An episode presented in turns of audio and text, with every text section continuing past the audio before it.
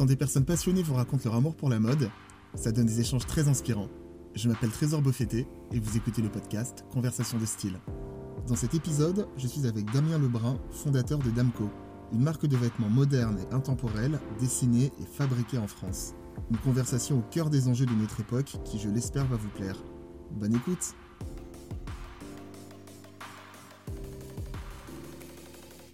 Salut Damien Bonjour. Est-ce que tu peux nous expliquer, nous dire où on se trouve? On se trouve dans l'atelier euh, de mon façonnier avec qui je monte mes prototypes et mes collections. Qui est en train de déjeuner juste derrière le train de rideau. déjeuner juste derrière. on dévoile les coulisses. Euh, Damien, est-ce que tu peux me, me dire qui tu es, euh, présenter ta marque, euh, raconter un peu ton parcours yes, alors moi j'ai fait S-Mode, euh, je m'appelle Damien déjà. J'ai fait S-Mode euh, Rennes il y a 5 ans maintenant. J'ai fait mes deux premières années là-bas. Après je suis passé à Lyon et ensuite on m'a offert la quatrième à, à Paris. Du coup je suis monté sur Paris. J'ai décidé de faire la, la cinquième. Ok. J'ai fini en 2019 et là juste après j'ai lancé ma marque Ta marque qui s'appelle Damco. Ok. Damco, ça vient d'où? C'est mon surnom de base. Ok, d'accord. Je sais, je me doutais qu'il y avait un truc Damien Damco, mais euh, Ouais. je, voulais, je voulais que tu me le dises. C'est ça, et en fait, c'est mes potes qui ont commencé à me surnommer comme ça, et après, je trouvais que ça matchait bien avec ce que, ce que je voulais, donc euh, j'ai décidé de partir là-dessus. Comme c'est mon que- ADN, euh, c'est mes origines. Le... Ah, pardon, attends, répète? C'est mon ADN, quoi. c'est Oh, ok, mes- d'accord. Ça me raconte aussi, quoi. Et euh, moi, je suis tombé sur toi sur Instagram avec des pièces. J'incite les gens à aller voir parce que c'est un podcast, donc il n'y a pas d'image, mais aller regarder un peu ce que tu fais. Euh, Il y a une inspiration très euh, futuriste et euh, très taylorisme aussi. Ouais. Euh, Est-ce que tu peux euh, nous expliquer un peu euh, d'où te vient ton inspiration pour créer ta marque? En fait, j'étais parti en Angleterre juste après mon bac. J'ai décidé de vivre là-bas pendant un an pour apprendre la langue. Et c'est un peu là-bas où je me suis épanoui, j'ai su ce que je voulais faire dans la, dans la vie. Donc, du coup, j'ai lancé ma marque en, en revenant. Et en fait, ce que j'adorais, c'était les tissus anglais, l'identité des Anglais. Genre, quand on voit quelqu'un euh, en Angleterre habillé, c'est vraiment son ADN, son, sa personnalité. Ouais, Ils font pas euh, semblant, quoi. Ouais, c'est un peu différent de la France, je trouve, où justement on est un peu plus dans le classique. Enfin, il y a moins de d'exubérance et puis l'anglais, enfin, il est vraiment, euh, c'est cool. Enfin, moi, j'adore ça, euh, voir les personnalités des gens à travers leurs vêtements. Je trouve que c'est une, euh, je trouve que vraiment le- les vêtements, ça représente, ça représente la personne. Et le côté futuriste, je pense que c'est le côté euh, japonisant aussi, Ouais, c'est vrai, c'est vrai, ça fait penser à ça, ouais. où j'adore les, j'adore tout ce qui est la technique japonaise. Ils ont un vrai savoir-faire et c'est complètement différent du. Par exemple, quand nous on va faire des patronages, il va y avoir plusieurs morceaux. Ouais, Au Japon, c'est totalement différent. Eux, ils parlent des techniques, euh, de pliage pour faire. euh, par exemple, quand j'étais allé l'année dernière au Japon, enfin, il y a deux ans. J'avais vu un pantalon dans une boutique et il n'y Ouais. avait pas de taille dessus. En fait, c'était le pantalon, c'était unique size. Et euh, du coup, euh, toutes les c'était juste un jeu avec des boutons, et donc du coup, c'était une vraie technique. et- et Ah ouais. euh, c'est vraiment, c'est high level quoi. Ok. Et c'est ce que j'ai adoré, c'est ce que j'aime, la technique et, les, et le côté traditionnel anglais. Et en fait, donc du coup, on le retrouve sur tes pièces parce qu'il y a beaucoup d'empiècements. Ouais. Euh, tu vois, par exemple, là, tu portes une veste de ta marque. En plus, on- juste pour raconter la petite histoire, on s'était jamais vu avant. Je t'ai un peu googlé, donc je savais à peu près à quoi tu, re- à quoi tu ressemblais. Je t'ai vu arriver au loin et en fait, je t'ai reconnu euh, ben, euh, en, en voyant ton, ton manteau, tu vois, qui Ouais. est très reconnaissable. Est-ce que tu peux me décrire, par exemple, la veste que tu portes là sur toi? Alors là, en fait, j'ai utilisé, euh, sur la veste en jean que je porte, j'ai utilisé euh, deux matières, et en fait, sur le jean, j'utilise le- l'envers et l'endroit. Donc je fais un jeu de matière, et je, en fait, je mets en valeur mes découpes euh, avec, ces, avec ce jeu de matière. Et dans les découpes, moi j'essaie en général de- d'incruster des poches dans les, dans les coutures pour que ça reste très discret. Bah, tu vois, par exemple, celle-là, je l'avais pas vue. Ouais. en fait, j'ai cinq, euh, j'ai, euh, sur chaque pièce, j'ai minimum 5 poches. Ok. Et donc en fait, je joue beaucoup sur les. J'essaie un peu de faire du trompe-l'œil, euh, que ce soit pas trop lourd à l'œil, euh, Ouais. que ce soit euh, original mais assez discret. Et on découvre pas mal de choses quand on, se rapproche de la pièce. sur, euh, en général, même sur chaque pièce, on découvre pas mal de choses. Moi, ça me fait penser un peu. Il y a un côté aussi techwear, tu sais, euh, Ouais. vêtements urbains, euh, Ouais. avec plusieurs poches vois, pour mettre ton téléphone. Et là, on peut imaginer que sur la. En fait, tu m'as montré une poche qui est, qui, est, qui est cachée dans la manche, peut-être euh, quand tu fais du vélo, tu vois, pour mettre un téléphone ou des clés. Ouais, c'est ça. Euh, Il y a pas mal, il y a pas mal d'astuces. Ouais. Toi, quand tu as, décidé, de, t'as décidé de créer cette marque, euh, qu'est-ce qui t'a euh, qu'est-ce qui t'a motivé? Tu as voulu combler un manque Tu trouvais tu avais des pièces que tu, que tu cherchais et que tu n'arrivais pas à trouver? Comment ça s'est euh, ça s'est fait? En fait, le truc, c'est que je trouve que nous, les mecs, déjà d'une, on n'a pas de sac à main. Donc pour mettre toutes nos affaires, ça nous fait des méga poches. Enfin, ça devient moche à la vue. Donc du coup, j'ai décidé de faire plusieurs poches pour euh, prôner un petit peu cette mobilité, de pouvoir être, euh, d'avoir un confort et de pouvoir euh, mettre un peu toutes nos, nos clés, nos Dispatcher un peu les trucs et pas avoir, tu sais, le l'iPhone Ouais, qu'on ça. voit dans la Exactement. poche. Et en fait, à chaque fois, parce que sinon, ça nous fait des trop grosses poches, quoi. Et ça fait moche, ça fait. Donc au final, j'ai vraiment voulu faire ça pour euh, améliorer le quotidien des, des citadins, quoi. avec style. Avec style. Euh, justement, le, le podcast parle de style. Euh, pour toi, c'est quoi, c'est quoi avoir du style? C'est s'assumer, je pense. Ouais. Il n'y a pas de. J'aime bien tous les styles, c'est juste que. Après, ça se voit quand la personne est à l'aise avec son style ou non. Ouais. Et franchement, je trouve que. Tant que la personne s'assume complètement, le style, est- le style sera bon, quoi. Ok, c'est plus ce que tu dégages que ce que tu portes au final. Ouais, c'est ça. Ok, je pense qu'on a à peu près la même vision.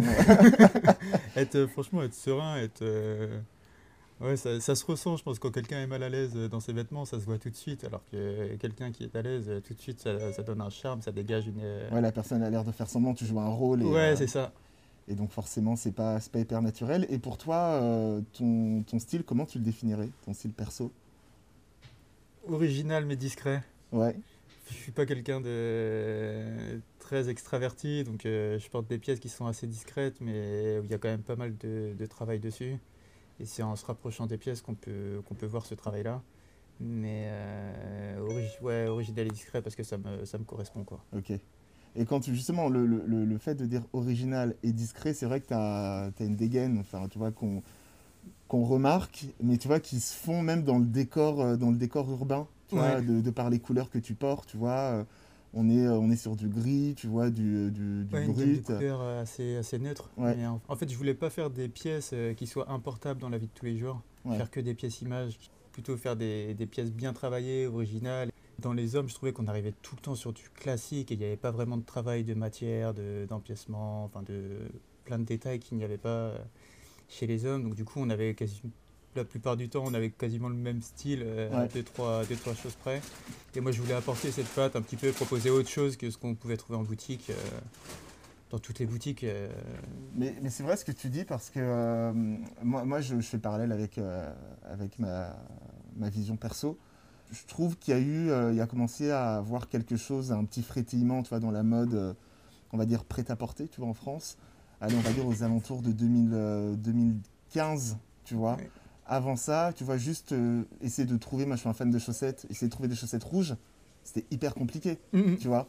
C'est soit en fait tu avais les moyens de t'acheter des chaussettes euh, en fil d'Écosse qui te coûtaient un bras, mais en fait quand tu es au lycée c'est compliqué, Ouais, tu vois. complètement. Et en fait quand tu as eu, après voilà, ça c'est un autre sujet, mais tu as eu un, un Uniqlo qui est arrivé avec les murs, le mur entier de chaussettes, ça a permis de, de chaussettes de couleur, ça a permis de démocratiser aussi les Ouais. choses. Et euh, le, ça c'est le bon côté, mais le mauvais côté c'est qu'au final ben, on est rentré dans une uniformisation C'est ça. où ben, en fait quand tu avais du style, ben, tu avais un peu le même style que tout le monde. Ouais, c'est ça. Il ça manquait de personnalité. euh, Exactement. c'était, moi, je trouve, j'ai- j'avais le même euh, constat que toi. Je trouvais que c'était un peu le, le souci, c'est qu'on on se ressemblait tous en fait. Ouais, mais c'est ça.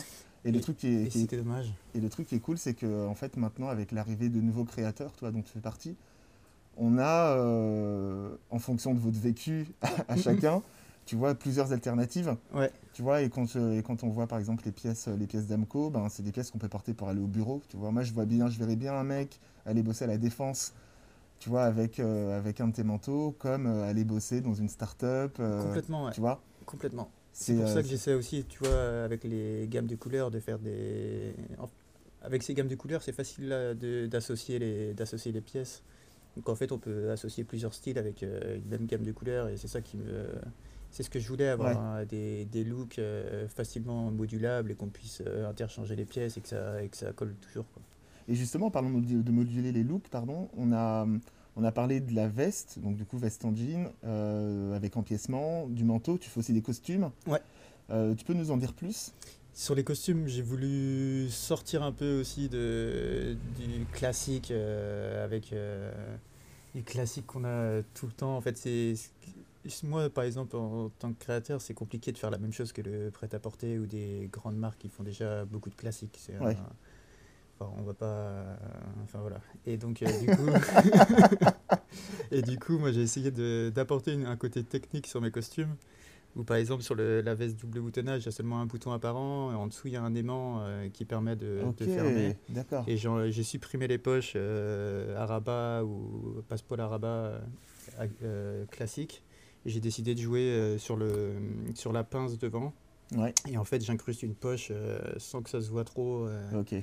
Donc pour faire du classique, mais un petit peu futuriste, moderne, euh, pour essayer de- d'enlever un peu le superflu qui. Ouais. Puis j'ai voulu ouais, faire avancer les choses.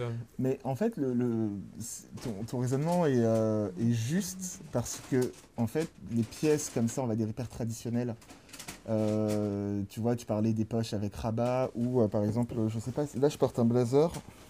Non, tu vois, j'ai une boutonnière. tu Ouais. vois, et en fait, normalement, la boutonnière, c'est ça sert à être- c'est c'est censé être rabattu. En fait, Ouais. pourquoi on la garde alors qu'on rabat plus le- la poche Bah, c'est du, c'est du classique, ouais. on laisse, le- on laisse passer le pape. T'as bien mangé, c'est bon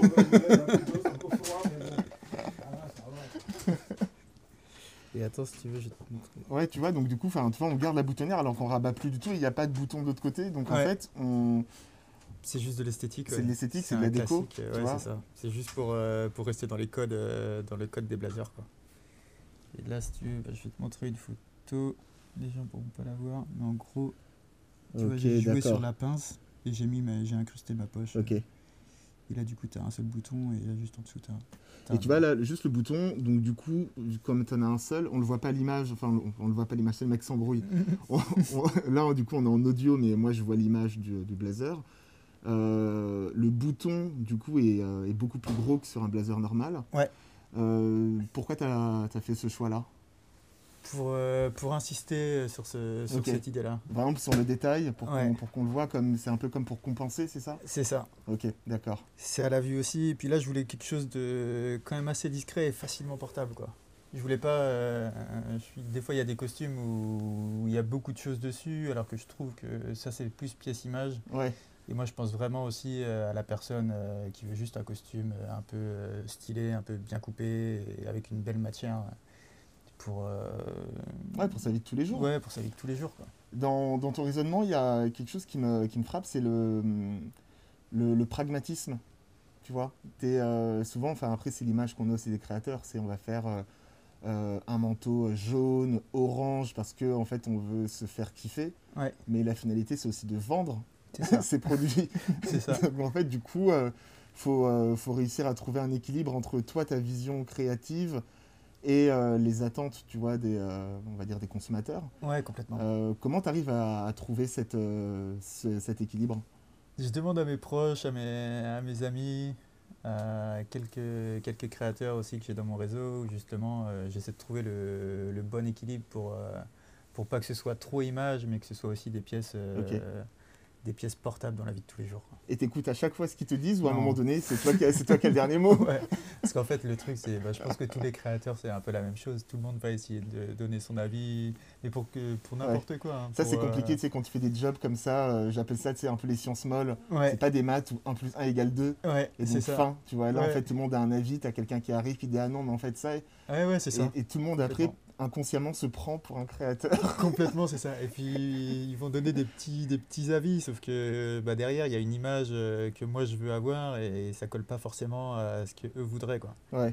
Donc il y a toujours, euh, j'avoue qu'il y a des fois, ça dépend avec qui je parle de, de Ah bah, mode, bien sûr, mais ouais. il y a certaines personnes où, Oui, tu je fais, reste poli, mais je. tu fais semblant d'écouter. Ouais. ah, je reste poli, mais j'ai pas le, j'ai pas la même sensibilité, on va dire. Ok. Tu parlais des, euh, de tes proches. Euh, moi, dans le podcast, j'aime bien demander euh, aux gens que j'ai en interview si, si vous avez des figures de style. Des figures de style, c'est des gens qui t'ont inspiré. Et pas forcément des gens, ça peut être aussi une période, une couleur. Est-ce que toi, tu as une figure de style? J'adore euh, Tom Brown. Ouais. En marque, euh, je trouve que ce qu'il fait en, en modélisme, c'est fou. Enfin, la technique qu'il a, elle est, elle est folle. Après, euh, j'aime beaucoup les années 30. C'est pour ça que moi, les matières anglaises, je suis. Ah bah ouais, ça, tout s'explique. Ouais, j'adore ça. Parce qu'en fait, c'est des vraies matières. c'est- Il y a un vrai savoir-faire. C'est des matières qui tiennent dans le temps. Enfin, c'est des pièces qui. Avec ces matières-là, on fait des pièces qui durent une vie, quoi. Et justement, tu m'en parles. Je te désolé, je te coupe. hein, quand on s'est retrouvés, tu me parlais justement du fait de, maintenant de d'acheter des pièces qui vont te durer toute une vie. Ouais. C'est une notion qu'on a qu'on a qu'on a un peu perdue.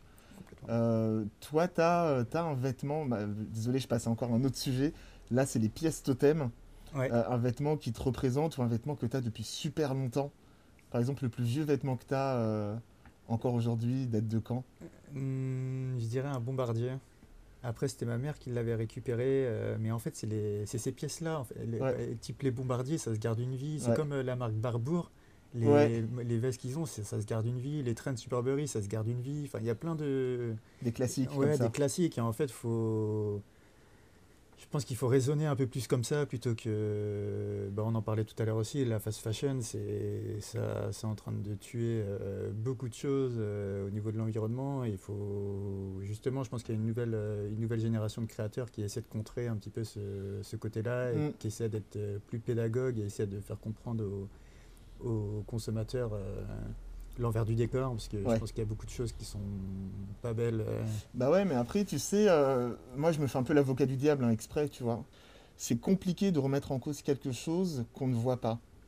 Tu vois, on dit souvent, enfin on dit souvent, on dit loin des yeux, loin du cœur. Si tu vois pas les choses, tu ne peux pas te rendre compte de, de ça. tu m'en as un peu parlé avant. quand, quand il s'agit d'expliquer les choses, toi, comment tu t'y prends aujourd'hui pour, pour faire passer des messages, on va dire, pédagogiques?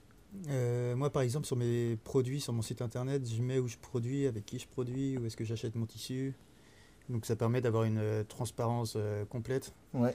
Enfin là, je sais pas si tu as vu, mais en gros, il y a une boutique de tissu juste au-dessus, là, ouais. qui est à 50 mètres. je me fournis mon tissu là-bas, après je le mets sur mon épaule et puis je la porte à Pape chez qui on est. Ok, et ça se passe, et ça se passe à 50 mètres quoi À 50 mètres Ok, donc c'est en circuit court.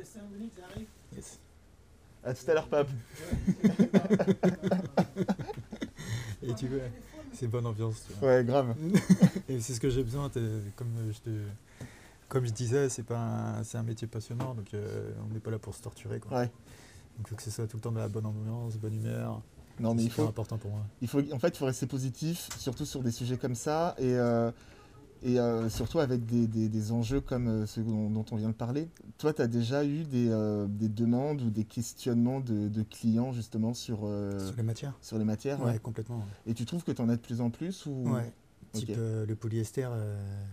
C'est fini? Bah, Le polyester, il y a certaines personnes qui veulent plus du tout emporter. D'une, parce que ça peut faire des allergies, parce que ça gratte un peu c'est pas c'est pas confortable. Et bah, une fois j'avais dépanné un ami qui a été dans une qui a une boutique de tissus dans le sentier là. Ok. Et tu vois il y avait une personne qui était arrivée qui voulait qui voulait un tissu. Il m'a demandé la composition j'avais à peine dit polyester qu'elle était passée à autre chose quoi. ah ouais d'accord. Le polyester il commence vraiment à être euh, mal vu et ça se comprend parce que c'est pas une euh, une matière euh, très noble. C'est quand même ici du pétrole. Au bon marché j'étais allé je crois qu'il y a deux mois et j'avais regardé un petit peu les compos de, de toutes ces grandes marques. Euh, ouais. Et franchement, il y a des fois, c'est de l'abus. quoi. Je trouve qu'ils profitent de leur image pour, euh, pour faire passer des tissus qui coûtent euh, quasiment rien. C'est vrai qu'il y a un sujet hein, là-dessus. Je trouve que c'est un gros, gros problème parce qu'au final, c'est des pièces qui coûtent pas très très cher, mais qui, derrière eux, il faut se faire des grosses marges sur, grâce à ça, alors que c'est. Enfin, c'est ce que c'est ce que j'essaie de combattre. Moi, j'essaie de faire comprendre que j'utilise des matières. j'essaie de prendre toujours du plus naturel possible. J'essaie de faire des, des, matières qui durent dans le temps, euh, qui, qui, permettent d'avoir des pièces qui, qui, durent longtemps. Quoi. Et euh, si tu veux, moi ce que j'observe aussi, c'est que euh, tu vois, tu parlais justement du fait d'être d'être éco-responsable. Il y a aussi un, un côté, la marque est éco-responsable dans son ADN. Les jeunes marques, en fait, maintenant, limite, c'est même plus un sujet. Ouais, c'est ça. Et toi, par exemple, tu le, mets, tu le mets en avant, mais sans plus. Et moi, le, le conseil que je donnerais aux auditeurs, c'est faire attention. Euh, tu sais, le mec prend la parole dans son propre podcast. non, non, mais t'as raison, parce que c'est important de. Je pense qu'il faut, il faut se méfier, en fait, quand, quand, euh, quand une marque parle trop de son engagement euh, éco-responsable, à part si c'est vraiment dans ton ADN, mais si tout à coup tu switches, là, il y a un truc. Ah il y a un problème. Je vais pas, enfin, je vais, moi je dis à chaque fois dans le podcast, je suis pas là pour me faire d'ennemis, donc je vais pas citer de marque, mais tu vois, je préfère avoir quelqu'un qui. Dans 5 minutes il y a quelqu'un qui essaie d'entrer dans la, dans quand, quand tu es dans un truc où, euh, en fait, pendant des années, tu as, communiqué sur d'autres sujets et que tout à coup, ta marque, elle devient verte. Ouais. Enfin, c'est un, un bon moyen aussi d'alerter, enfin, d'être au courant là-dessus. Voilà, Après, je pense qu'il y, a des, il y a certaines marques. Euh, l'environnement, c'est vraiment au cœur de leur stratégie. Ah, bien sûr, ouais. Alors qu'il y en a, c'est plus des coups de pub. Mm. Et euh, je pense qu'après, c'est dur de faire la différence quand on quand on connaît pas trop le secteur. C'est dur de, de, de voir cette, euh, cette approche. Mais euh, il y a certaines, les, je pense que les nouvelles marques, c'est le- c'est l'environnement qui est vraiment au cœur de la stratégie. quoi. Bien sûr. Et euh, là, il y a de plus en plus, bah, tu vois, là, y a un- je connais un, un bureau de tendance qui est en train d'acheter des, des hectares dans le sud de la France pour faire du coton bio. Ok. Donc c'est tout nouveau en France. Il y a d'autres matières qui sont déjà euh, faites euh, en France, mais là, eux, ils prennent, euh, je crois qu'ils ont pris une vingtaine d'hectares pour pouvoir faire du coton bio, pour Ok. pouvoir du vrai tissu. Ils vont réussir à le faire pousser? Bah, ils vont. Ça, Il y, a il y a un enjeu aussi climat, enfin, Ouais. qui est lié au climat pour, Ouais. pour mais il y a coton. beaucoup de choses qui, qui changent en ce moment et eux, ils, ils foncent quoi. Ok. Et je trouve que c'est une, Ouais, c'est une belle- une belle initiative. ça- c'est- aussi ramener du savoir-faire en France, ramener du parce que ça ramène beaucoup de choses aussi quoi. Donc c'est positif Et c'est aussi une bonne alternative quand on pense à ce qui se passe en Chine euh, complètement. depuis, depuis quelques temps. Enfin voilà. Ouais C'est, ouais. Et euh, puis là en plus j'ai vu qu'ils se faisaient boycotter. Les Ah Chinois ouais. boycottaient les marques qui Oui, j'ai vu, vu passer ça là. Il y a, euh, il y a des. euh, c'est quoi? C'est pas des influenceurs, mais des, euh, des stars euh, chinoises qui ont boycotté. euh, je crois que c'est Uniqlo, Nike euh, et d'autres. Adidas. Adidas, j'ai vu passer ça. J'ai passé ça ce matin. Écoute, Mm, mm. chacun choisit son camp. hein. C'est ça. C'est ouais, du nationalisme aussi quoi. Mais Ouais. C'est un autre sujet. C'est un autre sujet. ouais. Qui peut faire l'objet même d'un autre podcast. Je sais pas. Carrément. Euh, on parlait tout à l'heure du bombardier. Euh, Est-ce que toi, il y a une pièce dont tu rêves que tu n'arrives pas à trouver? Le perfecto. Ouais. Un beau perfecto qui taille bien, euh, je trouve ça super dur à trouver. Mais attends, un perfecto à l'ancienne, genre grosse manche, ou perfecto un peu taillé façon The Couples? Bah, je trouve que The Couple, ça perd, ça perd, on perd un peu l'ADN du perfecto. Ouais. Mais euh, ouais, en fait, c'est un perfecto bien taillé avec des belles manches. euh, en fait, c'est le volume qui est super important, je Ouais. trouve, dans, les, dans chaque pièce. C'est un- c'est une question de volume et de coupe. Et le perfecto euh, qui, moi, euh, avec, euh, enfin, qui, qui couperait bien sur moi, c'est c'est compliqué à trouver. J'en ai- je crois que j'en ai jamais eu de perfecto parce qu'à chaque fois, je trouvais que ça, ça allait pas sur moi. Ok. Donc ça, c'est ça, c'est vraiment ça la Bah, pièce. si je euh. pouvais trouver le- la perle rare, ce serait ça. Et t'as vu, c'est drôle, hein, quand tu me donnes une pièce que tu n'arrives pas à trouver, c'est encore un classique. Ouais, c'est vrai oui, oui. C'est important de, important de, de le souligner. Euh, tu me parlais tout à l'heure de ton, euh, de ton passage à Londres, tu vois, et des, euh, des looks que tu as vus là-bas qui t'ont inspiré. Toi, ton inspiration, tu la trouves où? Dans la rue. Dans la rue? Ouais. En fait, des fois, c'est juste, euh, je vais voir deux personnes marcher euh, devant moi. Ils ont, ils ont pas, ils ont, ils ont deux manteaux et ça va être euh, juste deux couleurs différentes. Mais je trouve que ça va, ça, ça va te- colle, ça colle trop bien. Et du coup, je suis capable de repartir, de faire par exemple un, un manteau avec ces deux couleurs-là où je trouve que le, où ça match super bien. Mais après, moi, j'aime beaucoup le ton sur ton. Ça permet d'être discret et les détails ils sont assez discrets. Donc, ça, c'est pas lourd à l'œil, quoi. Ouais. J'aime bien cette expression l'œil. C'est pas lourd à l'œil. Parce qu'en fait, ce que je fais maintenant, je fais des citations. Dans le, tu verras sur le compte Instagram, et je pense que je vais l'extraire. lourd à l'œil, c'est pas mal, c'est imagé. Mhm. Euh, donc, du coup, toi, c'est la rue. Ouais. Euh, et euh, en termes en termes d'influence, est-ce que tu, tu trouves que tu as une influence sur tes proches? Est-ce que tes proches s'habillent en Damco?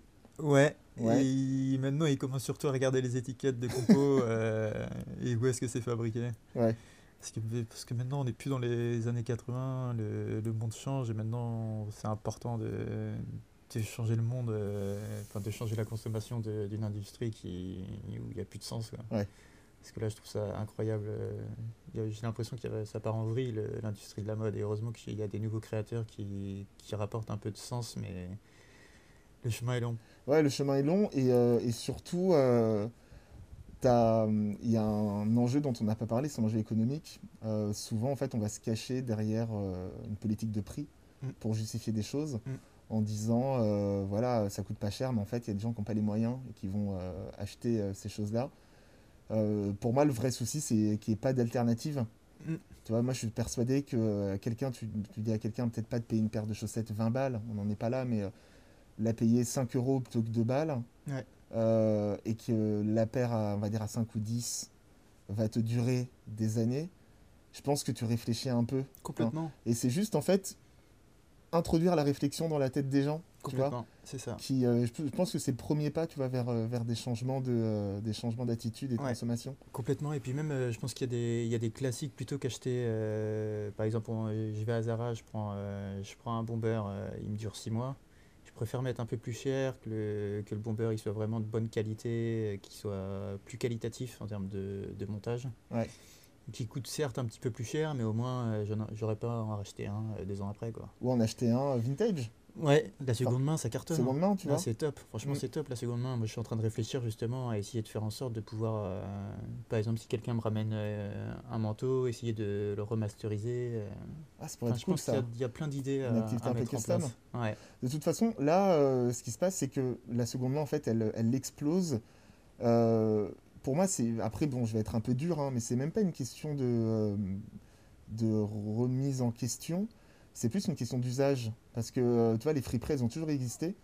Euh, tout le monde n'avait pas le réflexe d'y aller parce que moi, je me souviens, les, les premières fringues que j'ai achetées en fripe, j'avais 18 ans. Et mec, ça puait dans la fripe Ouais, ouais. tes fringues, c'était pas trié, c'était... euh, moi, je me souviens, euh, j'ai des potes qui me disaient, mais en fait, comment tu peux juste essayer un- une veste hein. Je parle même pas d'un pantalon de chaussures, c'est un manteau, tu vois. Et en fait, ils étaient là, à la limite, ils se pinçaient le nez, et t'avais ce truc un peu de rejet, etc. Et maintenant, avec euh, les plateformes comme Vinted, Ouais. tu vois, où en fait, t'es chez toi sur ton canapé, et c'est comme si t'étais sur Asos, Ouais. sauf que t'achètes à quelqu'un d'autre. Enfin, tu vois, pour moi, c'est vraiment ça qui a, qui a lancé le truc. Et, euh, et, euh, ce qui va faire que ça va continuer, c'est justement là, encore plus de démocratisation de cet usage-là. Ouais, et puis y a- tu vois, je pense qu'il y a plus aussi de, de, de recyclage. Enfin, quand je- par exemple, je prends l'exemple de mes parents, eux, les vêtements, ils, jamais ils vont les mettre dans des, Dans des dans les- bennes. dans des bennes. euh, ça part soit à Emmaüs. euh, Ouais, c'est dans le recyclage, c'est, je trouve que ça commence à venir. Tout Ouais. le monde commence à, à un peu mieux recycler ses vêtements. Et après, en termes de. Après, là où je suis pas trop d'accord, tu vois, c'est je pense que les millennials, les millennials pardon, commencent eux vraiment à, à avoir cette. euh, Ah bah, ils sont euh, ouais, c'est ça. Et en fait, euh, c'est vraiment une question d'éthique pour eux, je pense. C'est pas, c'est pas qu'une question de. Et en plus, il y, a des- il y a des pièces vintage qui cartonnent, euh, Ouais, qui restent. euh, Mm. qui, bah, c'est des pièces qui peuvent durer une vie, quoi. Et après, faut, c'est mieux d'aller chiner euh, dans ces friperies-là plutôt qu'aller prendre un, le même type de pièce, mais dans, un, dans une fast fashion qui va pas durer des masques. Après, moi, le truc que je remarque aussi avec les, euh, avec les millennials, euh, même la génération Z, juste après, Ouais. là, on fait un peu de marketing, euh, c'est euh, le fait d'assumer d'être dans euh, de la consommation euh, responsable et d'être dans de la fast fashion, mais pas de la fast fashion en termes de fabrication, en termes d'achat. Ouais, C'est-à-dire que euh, tu vas chez Guérissol ou autre, tu les vois sortir avec des sacs énormes de fringues, tu vois, ils sont contents, ils en ont eu pour 20 balles, Ouais, et ils ont des sacs énormes, sauf qu'ils y vont chaque semaine. ouais. Donc tu ça. vois, quelque part, c'est une sorte de, de fast fashion éthique, enfin je sais pas si le mot... euh, Mais au Le- moins, le vêtement est déjà créé voilà, de le, base. le quoi. vêtement est créé, Ouais. t'achètes un truc, tu te fais plaisir, ça coûte pas cher, et en plus, ils vont le remettre sur le circuit après, sur Ouais, Vinted, ça. donc ça fait une sorte de, de cercle vertueux, mais euh, Ouais. c'est drôle d'assister à ce... euh, Et même à ce euh, changement. les grosses maisons, ils commencent à. Type euh, Galerie Lafayette, ils ont signé un partenariat euh, avec une. euh, avec une, euh, une enseigne qui propose de la seconde main. Ok, Donc je pense qu'on va. bah ouais, mais Tout le monde se dirige. euh, l'usage est là, t'as Aigle aussi Ouais. qui, euh, qui a fait la même chose, La Redoute, mm, mm. où en fait ils te font des, des circuits parallèles où par contre tu revends des vêtements de la marque, Ouais. parce qu'il faut pas non plus euh, aller, aller trop loin, mais euh, ça montre qu'il y a, y y une vraie prise de conscience. Pour moi, en fait, dès le moment où les grosses marques commencent à prendre le pli, c'est qu'il y a un enjeu business aussi derrière, faut pas se cacher. Ouais, c'est qu'ils ont vu le, la vague arriver. Ils en veulent un truc, quoi. Et le, mais c'est ça en fait, c'est super important parce que euh, je pense que les gens sont pas, par exemple, les t-shirts euh, à 6 euros de HM, ils font 6 mois, mais derrière, il faut se dire qu'il y, y a une plante qui pousse, qui, qui a besoin d'eau. Après, c'est- il y a un avion qui arrive, qui fait le tour de la planète pour le ramener en France. Et donc à chaque fois, il y a ce circuit et je Ouais. pense que les gens commencent à prendre conscience petit à petit, mais le chemin est long. ouais. Oh là là, c'est dur. On va y arriver. Qu'est-ce qu'on va faire, On va changer les choses. Qu'est-ce qu'on peut te souhaiter de stylé pour la suite? Avoir une boutique au Japon. Ouais. Ouais, j'adorerais. T'aimerais bien t'installer là-bas? Ouais, carrément. Style de vie euh, très respectueux. J'adore le, le Japon, franchement, c'est top. Ok, bon bah écoute, on essaiera d'y aller euh, quand on pourra de nouveau, euh, de nouveau voyager. Exactement. Merci d'avoir pris le temps de répondre à mes questions, c'était cool. Merci à toi d'être venu. À très vite. À très vite. Salut. Salut. Merci d'avoir écouté ce podcast, j'espère vraiment que cette conversation vous a plu.